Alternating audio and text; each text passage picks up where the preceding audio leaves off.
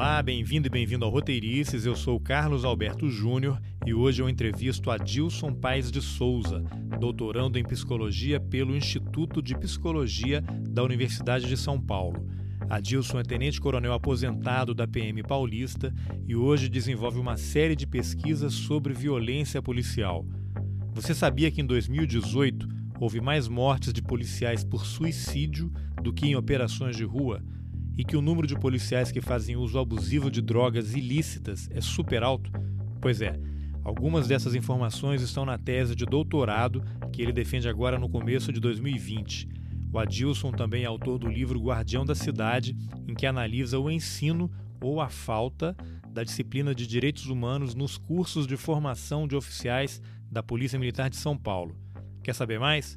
Então vamos nessa. Adilson, você tem um livro chamado O Guardião da Cidade, que ele inicialmente era sua dissertação de mestrado, né? E eu queria que você brevemente falasse sobre o que, que é o livro, porque a partir dessa sua resposta eu vou fazer uma série de perguntas. Olha, Carlos, o livro ele, ele é baseado na minha dissertação, ele é produto de uma reflexão ou de um conjunto de reflexão que eu tive é, em cima de preocupações sobre como se desenvolvia a educação em direitos humanos dos oficiais da Polícia Militar do Estado de São Paulo porque eu era major, de repente, ou tenente-coronel comandando um batalhão, e vinha tenentes trabalhar comigo, eles não tinham a mínima noção do que era direitos humanos, dos documentos básicos de direitos humanos, eu estou falando aqui da Declaração Universal dos Direitos Humanos, eles não tinham a mínima noção.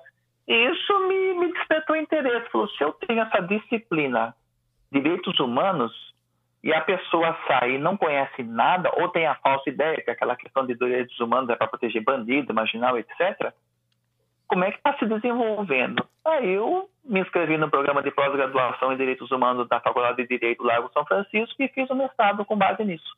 Tá, agora durante a sua formação como policial militar, o que, que você pode compartilhar em termos do ensino de direitos humanos que é oferecido aos policiais durante a formação na academia? Olha, durante, a, durante a formação nada, porque eu, eu fiz academia de 82 a 84, foi, foi durante o, o, o regime militar. Então nada, não se aprendeu, não se nada. aprendeu nada de direitos humanos. Qual era basicamente a formação para esse oficial direito, que saía da academia? De, naquela época, direito, matérias profissionais que eram eh, ministradas baseadas em regulamentos do Exército Brasileiro. A gente estudava manuais do Exército Brasileiro. Disciplinas bem típicas das doutrinas de segurança nacional, como guerra revolucionária e contra-guerrilha, coisas coisa desse tipo. E nada de segurança pública, nada de direitos humanos, até mesmo porque naquela época você não podia falar em direitos humanos, né? Hoje ainda pode um pouco, naquela época não. Eu me formei em 84 e, e fui desenvolvendo a minha carreira, mas aí no mestrado, devido a essa minha preocupação, Carlos, eu percebi o seguinte: embora tenha a disciplina Direitos Humanos no curso de formação de oficiais, que foi objeto da minha análise, como também tem no curso de formação de soldados e no curso de formação de sargentos, é, é algo assim totalmente desvinculado da, da realidade social que o policial trabalha. Existe uma confusão de conceitos, os professores não são adequadamente preparados para ministrar direitos humanos, tal qual a disciplina exige, que é uma disciplina multilateral, né? tem várias faces, né? ela faz link com, todo, com diversas áreas do conhecimento de direitos humanos. Né? Para você ter uma ideia, eu fiz a, o, o, mestrado na Faculdade de Direito Lago São Francisco e fui fazer disciplina no Instituto de Psicologia da USP, que tem a ver. Né? Claro, claro. E, e, e, a, e, a, razão disso que agora eu faço doutorado, estou terminando meu doutorado no Instituto de Psicologia da USP, que eu vi que tinha uma vertente que eu podia seguir de direitos humanos pela psicologia, com, com violência policial, sobre o tema violência policial. Então, os, o, o, conteúdo didático totalmente inapropriado, carga horária, carga horária pífia, de mais de 6 mil horas aulas do curso todo, 90 horas aulas de direitos humanos. Então, pouquíssimo tempo, matérias com conteúdos programáticos inadequados para você ter uma ideia, Carlos, está lá no currículo. Eu ponho, está em anexo na, na dissertação, está em anexo no livro. Direitos humanos, isso, isso no currículo que estava valendo de 2010, 2010 a 2013. Que depois, em 2013, teve uma outra alteração, eu já te conto. Sobre Declaração Universal dos Direitos Humanos, Carlos, esse é um dos documentos mais importantes da história da humanidade. Três ou quatro horas aulas, acho que de duas a quatro, não sei, pouquíssimas aulas. Sabe qual é o conteúdo? Organização das, das Nações Unidas, organograma. Pergunto para você, é, é, é, a isso que se resume a Declaração Universal dos Direitos Humanos? É. e o que interessa, o que interessa para o policial saber o organograma da ONU? Totalmente equivocado. Né? Isso você está falando no curso de formação de oficial, que já não existia aula de direitos humanos. E o policial, aquele que Olha, não passa pela academia? Vamos lá. Vamos lá. Na, na, na ditadura não tinha. A partir de 2000 passou a ter. Certo. Certo. E é esse conteúdo. 90 horas aulas com esse conteúdo. Em 2013 houve uma alteração. E caiu para especificamente 41 horas aulas de direitos humanos. Com os mesmos, basicamente os mesmos conteúdos, a mesma estrutura. Eu não posso falar com propriedade do curso de formação de soldados porque eu não estudei no mestrado. Mas eu posso inferir que, se é assim no curso de formação de oficiais, que é o top, de, top da carreira, né? É quem vai comandar, é o, é o chefe, é o gerente, digamos assim, para usar uma linguagem empresarial, não deve ser diferente para soldados. É, o, o, título do seu livro é O Guardião da Cidade. O guardião, imagino que você está se referindo ao policial. Que perfil você poderia traçar hoje desse guardião que sai às ruas para em tese, proteger o cidadão? O, o título, O Guardião da Cidade, eu, eu, eu, emprestei da obra A República de Platão, quando ele, ele descreve as pessoas que são encarregadas de proteger a polis, a cidade. Então, eu busquei em Platão o modelo do ideal de guardião da cidade. E, e o Platão ele descreve que ele deve ser corajoso, ele deve ser afável, ele deve ser é, aplicado no que faz, mas, sobretudo, ele deve saber reconhecer efetivamente quem são os amigos e os inimigos da polis. Ele tem que atuar com total devotamento ao interesse da cidade, de acordo com o interesse da cidade. Ele tem que ser uma pessoa que não seja suscetível a paixões, então ele tem que ser uma, um, uma pessoa extremamente controlada, que saiba controlar as suas emoções para não agir de impulso, até mesmo para não correr o risco de agredir um cidadão um, um membro da polis por engano, né? Ou assim, de maneira equivocada. São esses os atributos. Hoje em dia eu vejo isso como um conto de fadas impossível de aplicar porque não existe a mínima perspectiva de alteração nesse sentido. Principalmente de uns tempos para cá, não é só desse ano, de uns tempos para cá, já vem sedimentando a política da brutalidade, da virilidade, da eliminação dos inimigos da, da nação, que o bandido, se não se entregar, vai morrer, que nós vamos ser duros no combate à criminalidade. E esse tipo de discurso não vem, não vem de hoje. É que com na última campanha presidencial e com a eleição do atual presidente, se agravou, porque isso é falado abertamente, sem qualquer, é, sem qualquer cerimônia. Eliminar, matar, é, drone, vou dar tiro na cabecinha. O Witzel falou isso aí. Seremos duros, essa guerra nós vamos vencer. Então, é, nesse cenário é impossível você pensar em qualquer alteração. Agora, para a gente usar um exemplo recente, né, que foi esse episódio trágico uhum. em Paraisópolis, que morreram vários jovens que estavam lá no baile, uhum. baile funk. É, uhum. E, e aí você tem o governador do estado de São Paulo que no dia seguinte dá uma uhum. entrevista coletiva dizendo que os protocolos não vão mudar, que a política pública de segurança pública de São Paulo não vai mudar. Esse tipo de reação e de discurso, ele reflete de que maneira na tropa, no policial que está lá na ponta? Olha, Carlos, toda vez, eu vou fazer uma análise um pouco antes, tá? Sim. Toda vez, toda vez, e a história recente comprova isso que eu estou te falando. Eu estou falando baseado em fatos havidos, tá? Toda vez que uma autoridade pública com responsabilidade sobre determinada área, sobre determinado território, com um, um, um cargo de responsabilidade perante um grupo de pessoas, é, a população, por exemplo. Sim. Ela começa, a, ela faz esse discurso de endurecimento, de guerra, de combate, de morte, que não vai ter trégua. Toda vez que isso foi empregado, nós tivemos desgraça.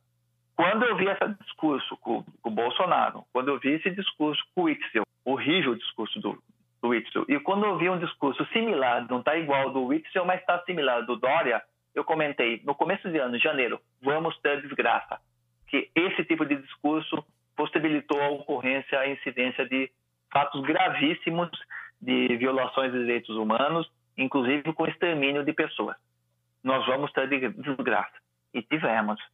Esse tipo de fala é, incisiva, hum, é, com, essa, com essa atuação de guerra, de eliminação, de combate, aliada a essa defesa intransigente, intransigente logo de início, no calor dos fatos, pode, não estou falando que vai, hein? Pode sim passar para o policial, e não para todos, mas para muitos policiais, que eles estão amparados na, atuação, na maneira como eles atuam e que haverá impunidade para os seus atos. Eles, se, eles podem se sentir estimulados sim com essa fala. Qual Por deveria isso, ser o procedimento que... padrão depois de uma tragédia como aquela? O que, que a autoridade máxima, no caso do governador do estado, a quem a polícia militar está subordinada, qual deveria ter sido o procedimento dele? Responder de pronto algumas questões. O porquê que o local de crime não foi preservado, que protocolos que foram seguidos e, e, e por que deu errado se foram seguidos os protocolos, determinar uma apuração imediata com acompanhamento do, do Ministério Público e não dar declaração de apoio à polícia. Assim como você também, você tem que ser imparcial, sabe? É muito cedo para falar que está errado na época, né? Na hora lá, ele, governador, acusar que estava errado ou, ou, ou, abonar dizendo que estava correto, como ele, como ele disse que estava correto. Ele devia ser isento e determinar uma apuração rigorosíssima encabeçada pelo Ministério Público e com total transparência, prestando contas à população. Tudo errado. Eu acho que foi, eu acho que foi tudo errado. Aquela fala dizendo que a política do Estado de São Paulo de segurança não vai mudar, foi incisivo. Que os protocolos foram seguidos, que os policiais foram vítimas de ataque, que as pessoas foram massacradas em razão dos tiros que os propalados ocupantes da moto, ele tomou para si a versão da polícia, sem qualquer juízo de valor do sentido de, é, será que foi isso mesmo? Né? É. Que caberia a dúvida. Até e... mesmo porque a polícia falou isso e inúmeras pessoas, com vários vídeos e de, de diversas manifestações, falaram que não aconteceu nada disso, como a polícia falou. É, ele divulgou o release da polícia, né? É, foi isso mesmo. Agora, eu te mandei há pouco aí, você já tinha visto o link de uma imagem que é uhum. um policial naquela operação com um porrete, não sei qual é o nome daquela arma, não sei se é uma arma é. usada não, pela polícia não, não militar. É arma, não, é, um, é, um, é, um pedaço, é um pedaço de madeira, é um pedaço de cano, alguma coisa, mas não é arma da polícia, não. Sim, ele estava batendo nos jovens à medida que eles iam passando, bateu em vários deles, ele dá uma, uma risada. Uhum. Aquela cena por si só uhum. já fala, ela não carece de mais comentários. Eu imagino que todo mundo tenha visto. Eu vou deixar o link aqui depois nas informações do uhum. podcast. Mas a pergunta que eu quero te fazer é a seguinte: todo mundo que viu aquilo, lógico, fica horrorizado. Esse cara é um selvagem, é um cara despreparado. Mas a minha pergunta é: esse policial que fez isso, ele também não é uma vítima do sistema? Carlos, ele, ele num certo sentido, ele é vítima do sistema. Tá? Que eu vou dizer para você é o seguinte: é, isso aí é, faz parte dos estudos do doutorado que eu estou realizando, que estou terminando. O jovem, quando ingressa na escola de formação da Polícia Militar ou numa escola militar, porque a Polícia Militar ela é classificada por alguns autores como uma instituição total. Então, o jovem, ao ingressar numa instituição total, ele é submetido a métodos pedagógicos violentos, sabe? Verbal, moral e físico.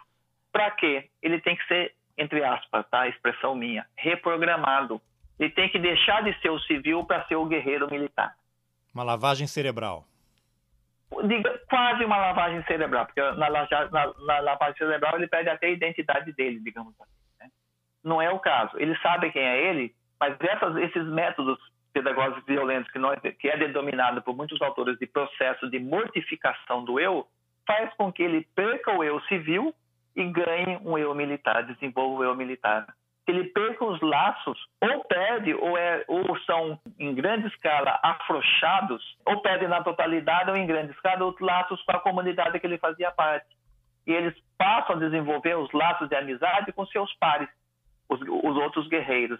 Por isso que aí deriva, é, isso contribui para essa questão do corporativismo arraigado, do silêncio, do segredo, é, do nós somos especiais, porque eles foram reprogramados. Então, era isso que eu queria te perguntar. Quando você Agora, vai para a formação e sai pronto, em tese, para ir para a rua, a pessoa, bom, você é um ex-policial militar, você é sai. É isso, é isso que eu, mas, é, mas eu, muita cautela nessa nessa afirmação. Não hum. pode generalizar, Carlos, porque claro. não é todo mundo que é submetido, não é não é todo mundo que é submetido a esse processo de modificação do eu que se torna um guerreiro viril, um rapaz que faz essas brutalidades ou pior, executa a pessoa como tem. Claro. Vai depender de como foi o desenvolvimento, a constituição da idade dele desde que ele nasceu, da identidade dele desde que ele nasceu. É o caráter então, um dele, é né? Um. Qual é o caráter dele? É, a, a, a, os autores como Erickson, Eric Erickson, por exemplo, denomina identidade.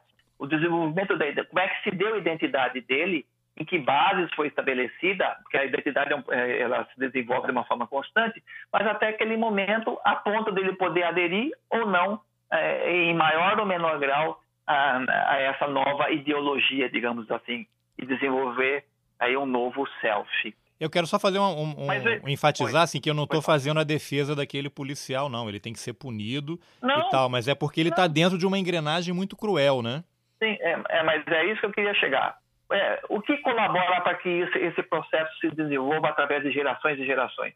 O segredo, o silêncio, a falta de transparência a sociedade não tem acesso aos currículos da formação dos policiais militares. Isso, isso não tem acesso. Você tentou já? Não, eu tenho porque eu consegui Sim. através de amigos e eu, e eu, e eu publiquei no meu livro. Mas pesquisadores tentam conseguir, não conseguem. Eu, como jornalista, é chegar lá, gostaria de ter acesso ao currículo. Vou levar não, um não. Você não vai ter. Vai levar um não. Mesmo que você vai com a lei de acesso à informação pública, você vai levar um não. Por quê? Então, é, porque Primeiro, é, ao a sociedade avaliar através de pessoas com conhecimento na área como é que se desenvolve, como é que são as disciplinas, o currículo, óbvio que vai haver crítica, porque o currículo não está de acordo com as necessidades da sociedade. A gente não sabe nem quem desenvolveu o currículo, não é nem sabido quem desenvolveu o currículo, para você ter uma ideia. Está lá o currículo, sabe? Eu, como oficial, não sei quem fez isso aí. Então, existe esse segredo, esse, esse, esse encobertamento. Com isso, propicia que esse processo de modificação do, do eu se perpetue e se solidifique, produzindo cada vez mais guerreiros ou produzindo monstros, como nós vimos com esse jovem. Contudo, e isso, Carlos, eu há muito tempo abandonei essa dicotomia do bem e do mal. É muito rasa essa explicação e ela por si só não, não ajuda a explicar nada se você conversar com o policial, assim, os, os sujeitos de, de, pesquisa que eu desenvolvo são policiais assassinos. Se você perguntar para ele, ele falou: eu estava fazendo bem, eu estava protegendo a sociedade, eu estava limpando a sociedade dos inimigos, das más pessoas. Então, essa, essa concepção de meio mal, do bem e do mal, é muito relativa.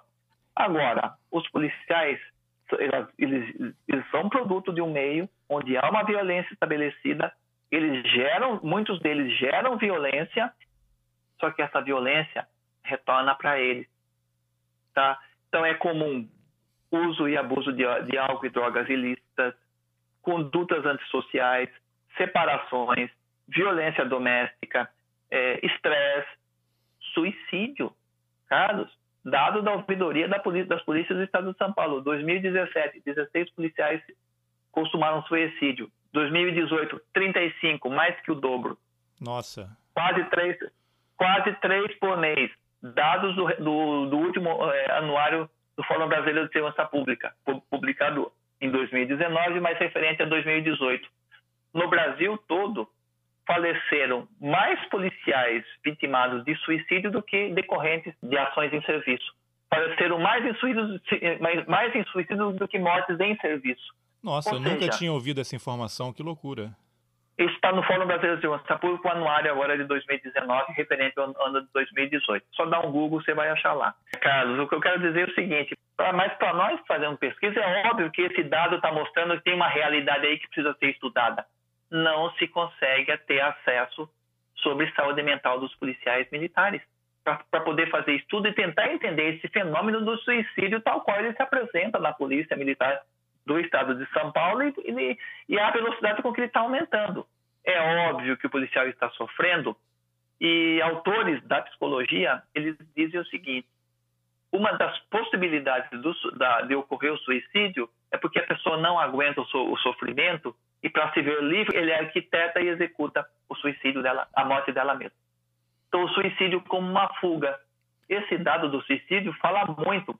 A organização do trabalho, para ficar com uma definição do Christophe Dejoux, que é um psicanalista que trabalha muito a questão da psicologia do trabalho, está doente, está gerando pessoas doentes.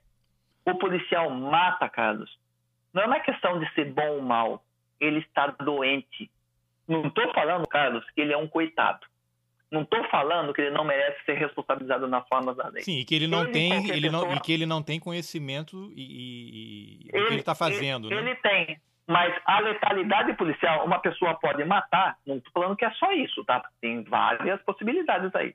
Mas a, a, a letalidade policial pode ser uma forma de expressão de um mecanismo de defesa ante ao sofrimento que ele está vivenciando, que ele está sentindo. Então, quantos casos de depressão deve haver e que não se sabe, né? não foram diagnosticados? Sim.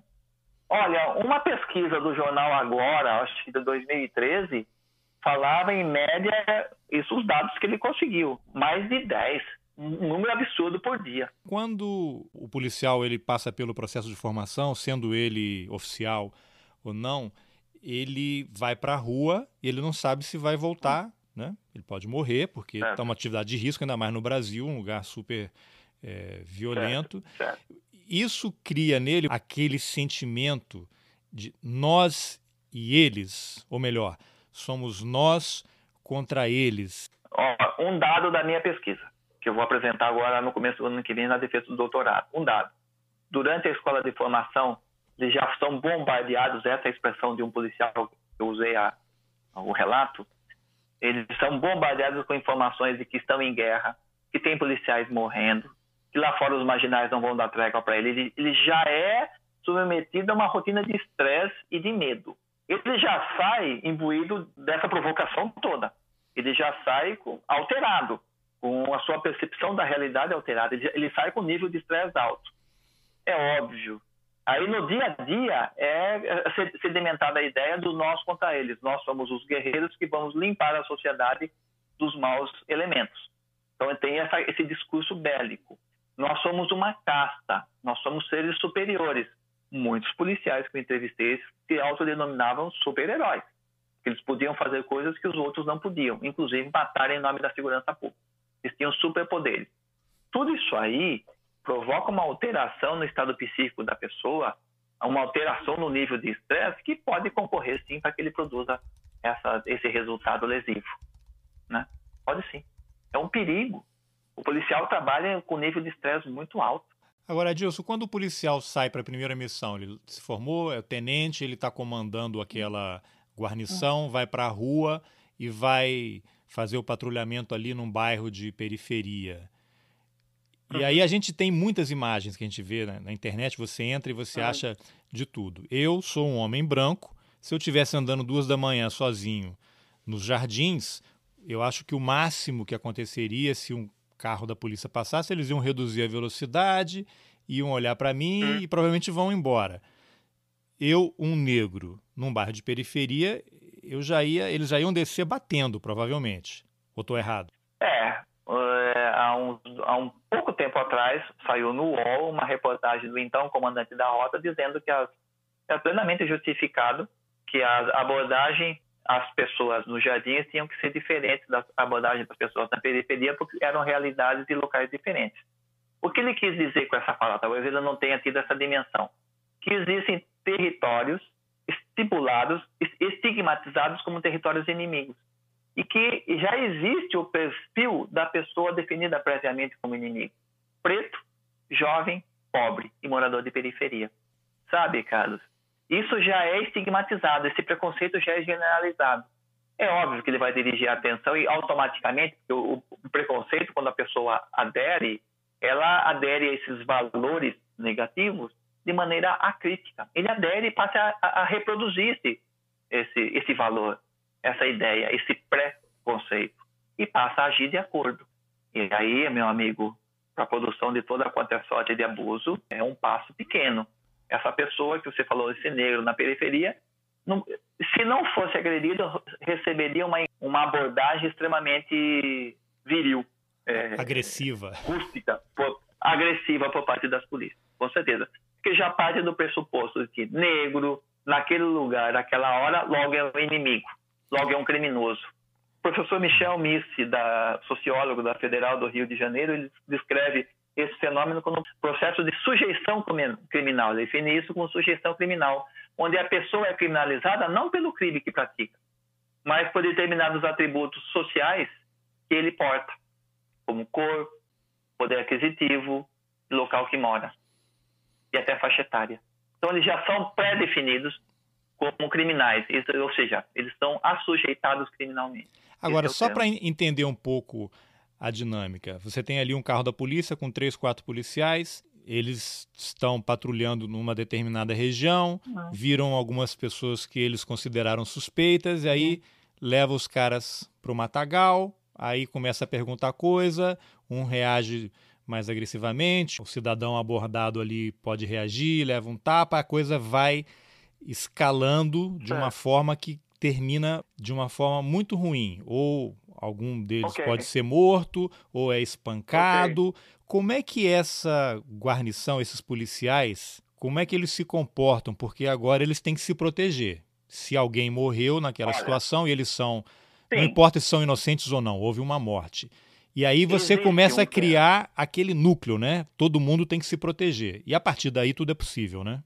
Olha, você está falando algo que eu também estudo no doutorado e vou apresentar, chama um fenômeno da subcultura policial. Isso é muito estudado nos Estados Unidos, fora do Brasil, mas no Brasil muito pouco. O que significa? São códigos de valores compartilhados pelo grupo, extremamente fortes e que se sobrepõem a toda e qualquer normativa e organização oficial sabe? Eles compartilham valores próprios, eles produzem uma união. Essa subcultura pressupõe uma união dos seus membros e um grupo fechado. Um código de honra deles. Novo, é um código de honra. O código de honra seria uma manifestação dessa subcultura. Onde o novato que chega na unidade, ele é, submetido, ele é submetido a um escrutínio, a avaliação constante. Como é que ele fala, como é que ele age, como é que ele age na primeira ocorrência que tem pessoas mortas, como é que ele reage a um, a um chamado do rádio de uma ocorrência grave, se ele demonstra ímpeto ou não em ir, como é que é o interesse dele, se ele pergunta como é que tem que matar, se vai matar, se ele demonstra a vontade de matar, e como é que ele reage na primeira oportunidade que ele tem de matar. Aí o, o, o homicídio seria um rito de passagem, como já foi descrito por policiais que eu entrevistei no mestrado. Esse é um fato. Esse rito, de, essa, esse rito essa... de passagem é um fato, acontece nas polícias. De assassinar alguém para ser incorporado ao grupo, Olha, ser aceito? Carlos, eu não posso opinar genericamente, mas de acordo com os sujeitos de pesquisa, que já conta relatos no, no meu mestrado, sim, o homicídio é um rito de passagem. Matar alguém é um rito de passagem. Para ver qual, qual, a reação do policial, para ver se ele pode ser aceito ao grupo ou não. Mas eu seria o quê? Uma, uma, uma abordagem, estão numa perseguição, e aí, olha, você vai, vai, vai mata esse cara aí. Esse cara tá fugindo, é bandido, mata ele. É uma coisa assim? Olha, Carlos, de acordo com os relatos dos, dos policiais que eu tive no mestrado, em qualquer situação. Pior ainda. Em qualquer, em qualquer situação. Não estou inventando, é o relato deles. Agora, o que eu quero falar para você é o seguinte: essa subcultura policial ela suplanta, ela se sobrepõe, ela domina, ela aniquila todo e qualquer normativa oficial. A Polícia Militar do Estado de São Paulo e outras polícias, a, Polícia do Estado de São Paulo, que eu conheço, eu estudo, ela tem normas muito boas. Ela tem procedimento operacional padrão para tudo. Só, só que pedem força ante a presença, é, ante a, a, subcultura. A subcultura sobrepõe e fala: esquece isso, aqui é assim, nós vamos agir assim. A subcultura é um fenômeno extremamente interessante, pouco estudado, que inclusive é uma manifestação de um mecanismo de defesa coletivo. Os policiais, quando se fecham num grupo e estabelecem uma cultura própria, estão se protegendo, com regras próprias ante a hostilidade do meio, entre eles mesmos entre eles e a sociedade, entre eles e os superiores. Por isso que precisa abrir as portas da polícia e permitir a pesquisa né, na casa. Senão, nós nunca vamos entender esse fenômeno e nunca chegaremos a uma solução adequada para o problema. Nós vamos ter paliativos. Se você pegar as estatísticas de morte, Carlos, que antes, 1980, 1970 para cá, você percebe que, ué, 1980 para cá, são patamares elevadíssimos, com ligeiras quedas, outros picos, outras quedas, usando a metáfora da medicina, viu, Carlos? Sim. Então, tratando o paciente, controlando a febre, mas não estão não tratando a doença. E isso fica ainda mais complicado quando você tem uma parcela razoável da sociedade que aplaude esse tipo de comportamento. Sim. De certa maneira, dá um suporte social para essas práticas e, e acaba estimulando, reforçando esse comportamento e estimulando. Ou seja, talvez Sim. o ensino de direitos humanos não seja necessário apenas nas academias, mas para toda a sociedade, sim. na escola, desde o início da vida escolar. É, sim, sim, é verdade. É isso. Qual é a tua opinião sobre esse, o famoso excludente de ilicitude e, e que você explicasse o que, que é o excludente de ilicitude para os leigos, Olha, quem não conhece, não tem muita informação. Carlos, o Luiz Fernando Veríssimo postou uma frase interessantíssima, porque ele afirmou que é, excludente de ilicitude é um nome chique, um nome glamouroso para licença para matar. Autorização para matar. É isso. O que se propõe com essa excludente de licitude, a ideia que se passa é pode matar que sequer vai ter processo, que eu sei que vocês estão fazendo certo. O que essa excludente de licitude propõe é que em casos onde as pessoas tenham sido mortas pela polícia, sequer tenha processo, já tenha um, um, digamos assim, um arquivamento sumário. Porque o policial matou, ele goza de fé pública, ele está protegendo a sociedade, logo o outro é bandido e ele reagiu. A, a afirmação do policial que ele, ele agiu em legítima defesa basta. Presunção total de veracidade. E não é assim. Você está aí, eu acho que é estudante de licitude, mas é uma opinião minha, né? Tem que ver outras pessoas que até entendem melhor de direito constitucional, não é minha área de pesquisa. Eu sou bacharel em direito, enfim, mas eu não tenho pesquisado e me atualizado. Mas eu entendo que essa excludente de, de, de licitude é inconstitucional porque ele, ela fere o devido processo legal, a amplitude da defesa, ela fere a soberania do, do júri, que quem tem que decidir se é culpado ou não é o, é o tribunal do júri, né? E fere o, o, a questão da previsão da vedação da pena de morte do Brasil em termos, em termos de em, em épocas de paz. Ele está permitindo que se mate. Né? Ele está, digamos assim, afrouxando os controles posteriores ao evento morte praticado por policial militar. Acho que talvez até mais, né? Está não apenas permitindo que se mate, mas permitindo que não haja punição caso o policial ou agente do Estado tenha agido de má fé. Basta a palavra dele, né? Então, é para usar dois casos recentes, esse caso de Paraisópolis e o caso da menina Ágata no Rio de Janeiro, que morreu por conta de uma bala perdida, acabou ali, né? Eles morreram, acabou, a vida segue. Pois é. O, caso da Agatha é um caso emblemático para a gente ilustrar o perigo da estudante de, de licitude. O policial falou que tinha passado duas pessoas trocando tiro e foi um acidente, e, e esse disparo que acertou a menina. Pois é, perícia do Rio de Janeiro, enfim, teve a investigação do Rio de Janeiro, comprovou-se que a versão policial era mentirosa, que quem matou o disparo que matou a menina foi o disparo de um, de um policial militar do Rio de Janeiro. Como todo mundo já sabia, comprovou, o Ministério Público denunciou, o Judiciário aceitou a denúncia, ele é réu no processo de homicídio qualificado pela morte da água. Então, no caso, se houvesse o excludente de ilicitude, bastaria o policial dizer: não, deram um tiro na gente, a gente revidou. Acabou ali, não tem isso. mais investigação, é isso? Isso, isso, isso mesmo. No caso de Paraisópolis, seria não, não, eh, havia duas motos com dois caras atirando em nós, nós fomos atrás da moto, ele se perdeu na, na multidão e a multidão passou a agredir a gente. Logo, nós somos culpados pela morte dessas pessoas. Ah, ok, aqui, vocês foram vítimas. Agora, nesse caso de Paraisópolis, enfim, eu não estou acompanhando em detalhes, e se eu estiver falando alguma coisa errada aqui, você já corrija uhum. imediatamente. Pelo uhum. que se sabe até o momento, o que aconteceu em Paraisópolis foi uma ação orquestrada, né? Eles sabiam, é um evento público que acontece há uma década, ali é. aparentemente aconteceu uma operação mesmo para acabar com aquele troço. Olha, né? Carlos, na magnitude como o evento se deu, da forma como ocorreu, do grau de brutalidade que ocorreu, não tem como afirmar que foi um acaso.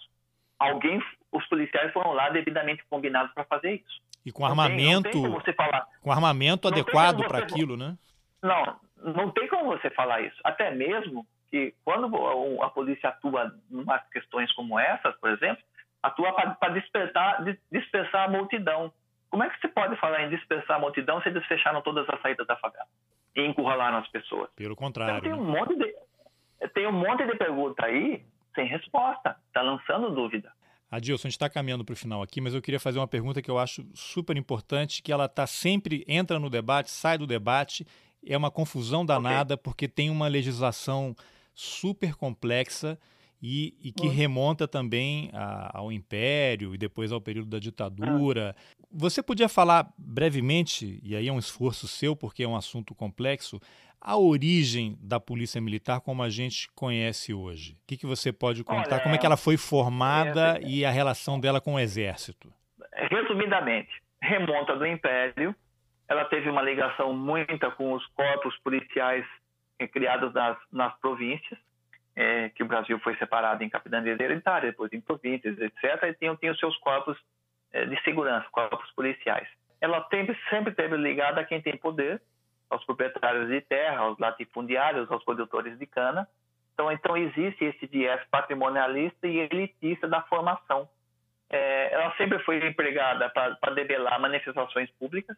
Então, muitas revoltas que aconteceram no Brasil eram revoltas contra a situação de, de exploração que o povo vivia e eram reprimidas com brutalidade. Para isso era utilizado, entre aspas, as polícias da época.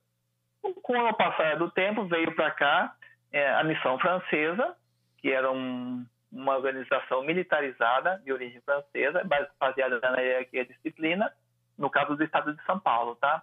E que passou a treinar e constituir um novo corpo policial com esses valores de hierarquia e disciplina. Isso foi se estabelecendo e criou-se a força pública.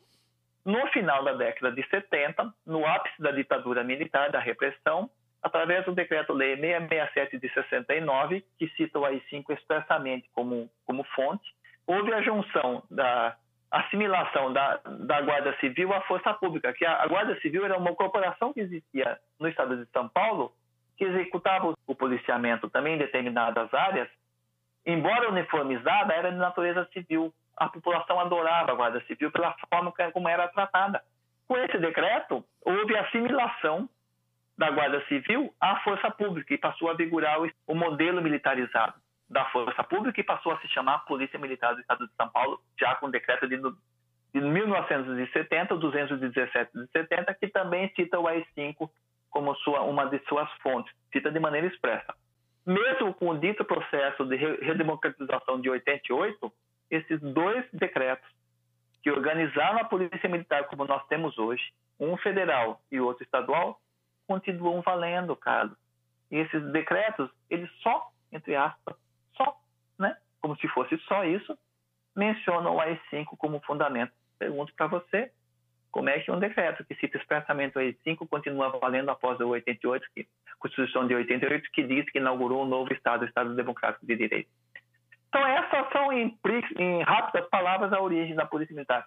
As polícias elas foram constituídas para proteger uma determinada classe de cunho patrimonialista e conter, e conter uh, as manifestações ou, as, entre aspas, as rebeliões dos mais pobres e desfavorecidos. É isso. Bom, isso aí para quem acha que o AI-5 deixou de vigorar, né? Continua aí e, no manual das polícias.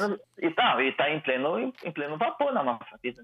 E qual é a tua opinião? Você que foi policial militar, e a pergunta hum. inicialmente que eu queria fazer era essa. Você acha que o ideal seria o fim da polícia militar? Não é o fim das polícias, que as pessoas confundem muito, é. né? Você acha que é. essa instituição polícia militar, pelo que a gente vê, parece que não funcionou.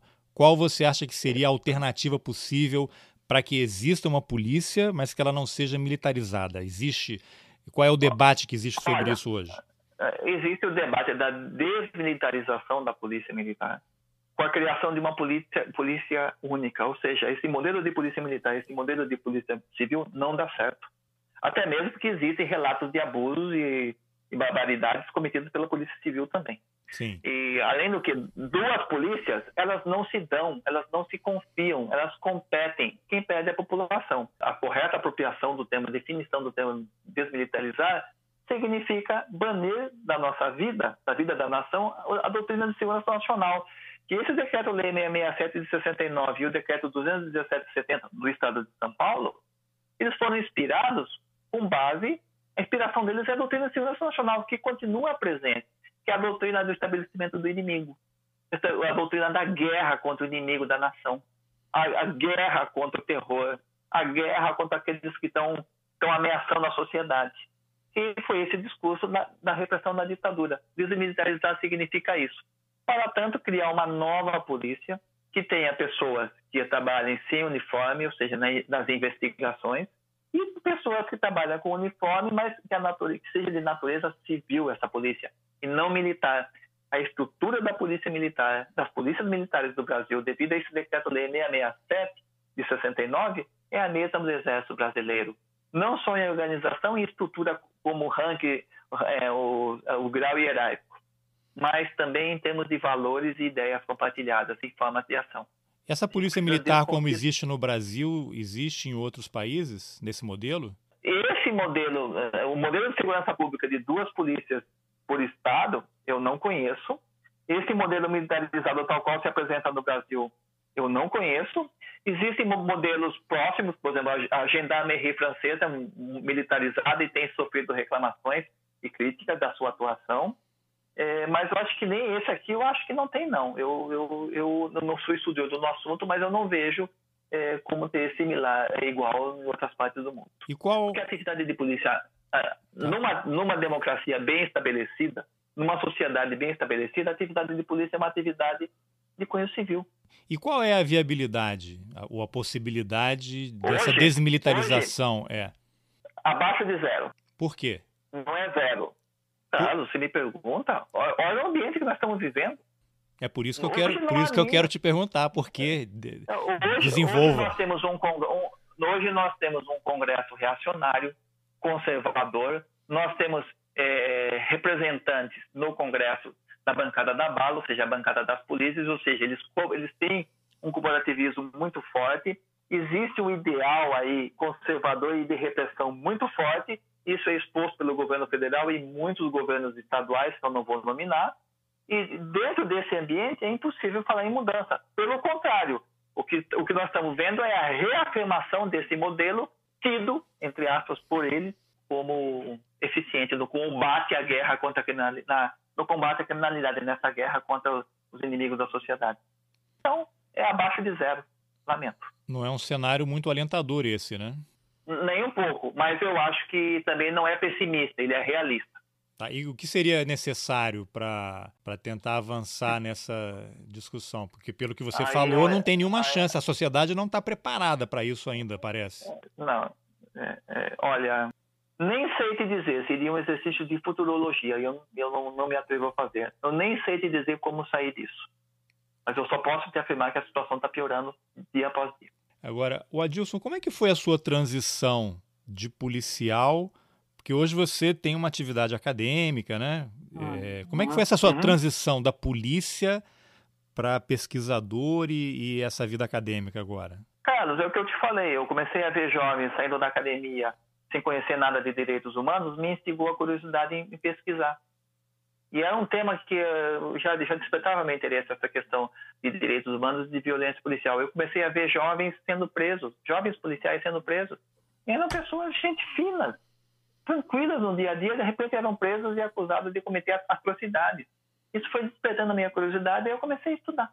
E aí, estou nesse caminho até hoje e pretendo não parar. Muito bem. E o teu livro Guardião da Cidade, ele está disponível aí nas, nas livrarias e você vai terminar Olha, agora cara, o doutorado? É, ele, ele, ele é para estar disponível em livrarias, eu não sei o que aconteceu com o sistema de distribuição da editora, mas eu sei que ele está disponível no Amazon, no formato digital. Eu vou continuar, eu estou terminando meu doutorado, terminando o doutorado, finalizando o doutorado, eu quero escrever mais um livro, com base no que eu estudei no doutorado, e quero prosseguir estudando, porque é, eu fui estudar determinados fenômenos na psicologia e surgiram mais. Surgiram, se eu tinha algumas perguntas que eu, que eu procurei de alguma coisa satisfazer, ter alguma resposta, surgiram novas questões que vão ensejar novas pesquisas no afã de conseguir novas respostas. E assim continuadamente, né? A gente vai pesquisando sempre. É, e o, qual é o tema do, do doutorado e que vai virar um livro depois? Quais são as determinantes que fazem com que um policial se torne um assassino? já fica o convite para entrevista quando você fizer a defesa do doutorado. Tá, tá bom. bom? Mas obrigado pela entrevista. Um abraço, tudo de bom para você e boa sorte. Ok, tchau, tchau. Bom, essa foi a entrevista que eu, Carlos Alberto Júnior, fiz com Adilson Paes de Souza, doutorando em psicologia, pesquisador sobre violência policial e autor do livro O Guardião da Cidade. O link para o livro está nas informações do podcast. Se você gostou desse episódio, compartilhe nas suas redes sociais, nos seus grupos de WhatsApp, mande por e-mail. Isso ajuda a levar o roteiristas para mais gente. Obrigado pela companhia e até a próxima. Valeu!